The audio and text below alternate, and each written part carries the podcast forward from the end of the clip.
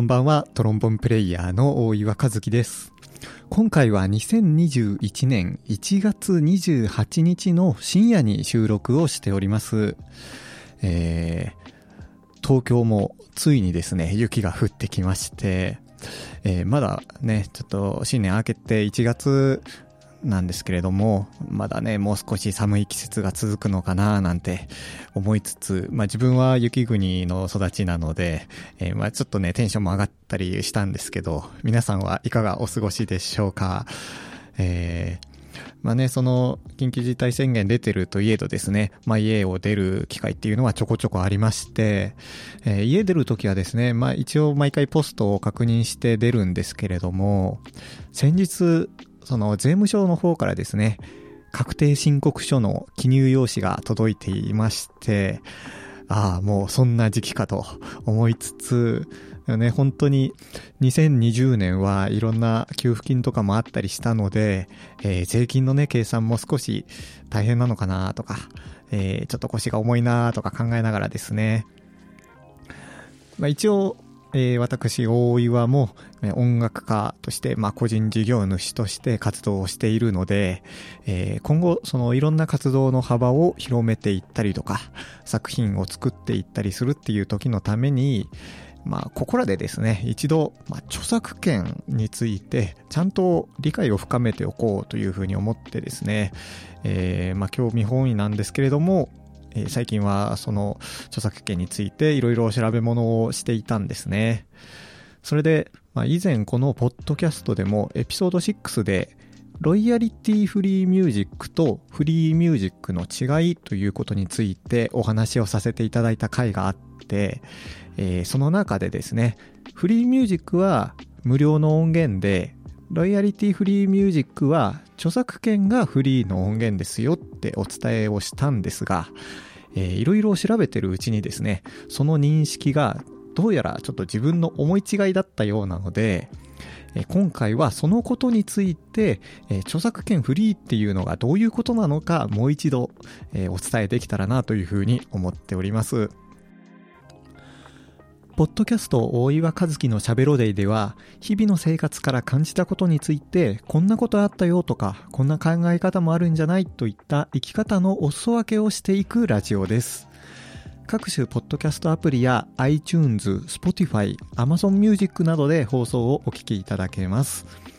アプリから番組登録をすることで最新のエピソードの通知や再生をする際の様々な設定ができるのでこの番組で配信している内容が気になるという方はぜひ番組登録よろしくお願いいたします。というわけで著作権フリーということがどういうことなのかお話をしていきたいと思うんですけれども、え一概に著作権といっても思っていたよりもちょっと奥が深くてですね、えー10分そこらで話し切れるような内容ではなかったので、え細かい内容についてはまたどこかで特集的に、まあ、回を分けたりして、えー話せたらなというふうに思っております。今回はロイヤリティフリーミュージックとフリーミュージックの違いについて改めて調べてみたらこういったような認識だったよということを、えお伝えしていこうと思います。このラジオを聴いてくださってる方の中には自分の活動を発信するために動画を作ってえ投稿サイトに配信をしたりだとか SNS にアップロードしたり何かこう発表会をするとかですね、えーそういった時に既存の音楽を使用したいっていう場面がねあると思うんですけれども、えー基本的にそういった場面で既存の楽曲を使用するっていう時はですね音楽を作った人の許可というものが必要になってくるんですね、えーまあ許可なく使用してしまうと著作権侵害で訴えられてしまうという可能性がまあ最悪あるんですね。で、これ、えー商用利用をする、しないにかかわらず、まあ許可が必要になってくるんですけれども、まあ、ひどい場合はですね、損害賠償だったり、罰金、そして懲役刑にもね、なりかねないので、気をつけなければいけないところなんです。まあ、個人で私的利用する範囲に限っては特に許可を得る必要はないそうなんですが、動画投稿だったり SNS という風になると、まあ、公にさらされているということになるのでやっぱりね使用の許可っていうのが必要になります。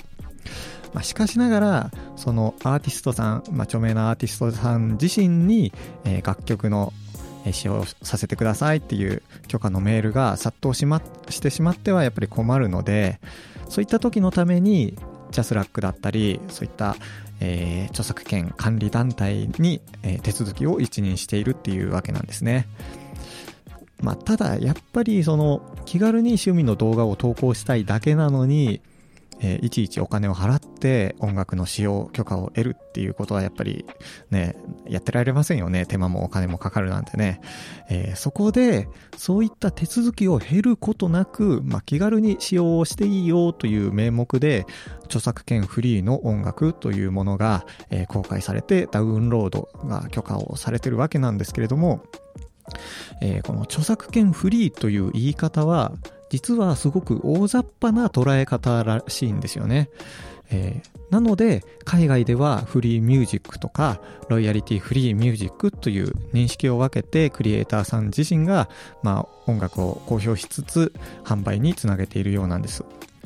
そしてその内容なんですけれどもフリーミュージックというのはパブリックドメインとかフリーライセンスという認識で公共的に自由に使用したりコピーしたり、えー、改変アレンジができる音楽ということらしいですね、えー、ただフリーといっても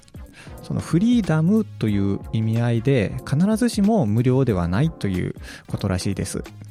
おそらくなんですけれどもノーコピーライトというふうに表記がされているものもこの認識と近いような気がしますね。で次にロイヤリティフリーミュージックなんですけれども、え一度使用料を払えば追加の支払いは必要なく商用利用するしないにかかわらずですね、まあ、様々な用途で使用できる音楽ということらしいです。まあ、いわゆる買い切り形式の音楽ですね。で大手では、そのオーディオストックだったり、オーディオジャングルといった、まあ、えー、サービスがですね、その配布、販売をしていたりするんですけれども、そのエピソード6ではですね、このロイヤリティフリーミュージックについて、え著作権は放棄するけど、無料じゃないこともあるよというふうにお話をさせていただいたんですが、この認識は半分ちょっと間違っていてですね、えー、自分たちが料金として支払っているのは音楽の使用料であって、作者、クリエイターさんがですね、えー、著作権を売っているわけではないんですね。著作権自体はクリエイターさん自身が、えー、本人が持っている状態なので、前払いでその料金を得られる代わりに、えー、著作権は自分で持っているので、どれだけ他の場所で利用されようが、その印税っていうものは入ってこないようなデメリットもあるようなんですね。で YouTube で出回っているよりロイヤリティフリーミュージックの音源の中には、無料で使用できるものもあるんですけれども、コメントを残すことだったり、自分の動画の説明欄に一定の表記を、え記入するということが使用の条件になっていたりもするので、えよく読んで使用することをお勧めいたします。その、今はね、その英語の文章であってもコピーして Google 翻訳にね、えー、こうペーストすれば、なんとなくその意味合いっていうのは理解できるし、え、クリエイターさんやサイトによっても、その使用していい範囲というものがそれぞれ違っていたりするので、まあ、使う前に、えー、それぞれのね、規約っていうものをぜひ確認してみてください。さあ、というわけで今回は著作権フリー音源の認識ということについて改めてお話をしてみました。まとめると、フリーミュージックは著作権が切れていたり、フリーライセンスとして、ま、自由に使用できる音楽で、ロイヤリティフリーミュージックは音楽の使用料を支払うことで自由に使用していい音楽なんですが、著作権はクリエイターさん自身にあるので、まあ、使用する範囲には気をつけてねという、えー、認識になるかと思います。まあ、日本のようにもう完全に無料で音楽を配布しているサイトっていうのはなかなか、えー、珍しいような、えー、感じですよね。ここら辺の内容については、音源配布サイトのムスムスさんの、えー、記事がわかりやすかったので、概要欄にそのリンクを貼っておきますね。気になる方はぜひ読んでみてください。えー、まあ自分自身その音楽という分野で活動しているためにですね、やっぱりその無断で作品を使用されてしまったり、えー、なんかね、広まってしまったりっていうのは悲しい気持ちもあるんですけれども、まあ、その反面で、えーね、法律だったりとか決まりだったりとかルールでガチガチに取り締まってしまってもやっぱり文化としては発展をしていかないなっていうふうにも思うので突き詰めたらそのね、グレーゾーンというところでね、進んでいる物事って多分世の中にはいっぱいあるんですけど、こういった、えー、知識を知らないのと、知った上で行動するっていうことはまた違うと思うし、えー、こういった知識が広まっって作者、えー、まあその絵を描いた人だったり、えー、写真撮った人だったり音楽作った人へのね、えー、リスペクトに目が行くということがやっぱり大切だと思うのでぜひ良ければお知り合いの方友達の方にも、えー、広めてね教えてあの広まっていったらいいなというふうに思っております。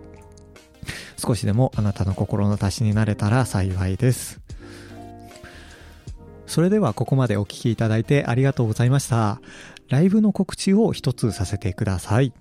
えー、2021年2月20日土曜日ですね。吉祥寺にある音吉メグというお店でジャズのトリオのライブをさせていただきます。えー、メンバーが大岩トロンボーン、そして、えー、ピアノに吉野博樹さん、ドラムに福島拓人さんをお迎えして、えー、大岩のオリジナル曲だったり、まあ、ジャズのスタンダード曲をですね、演奏するライブでございます。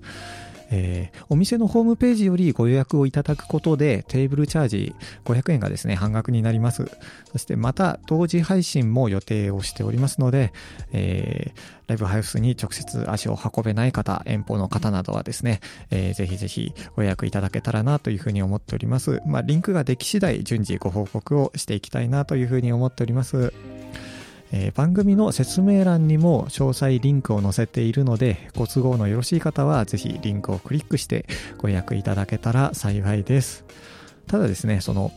えー、ライブの時間帯については急な変更等もあるかもしれないのでその際は再度ご連絡するとともにご了承いただけたら幸いでございます。大岩和樹のしゃべろデイでは、え、番組へのメッセージ、ご感想、リクエストなどを募集しております。えー、番組説明欄に記載してある URL またはしゃべろデイのウェブサイト、そしてお使いのポッドキャストアプリのレビュー欄からも気軽にお便りをお寄せください。それでは大岩和樹がお送りいたしました。また次回の音声でお会いしましょう。いい一日になりますように。いってらっしゃい。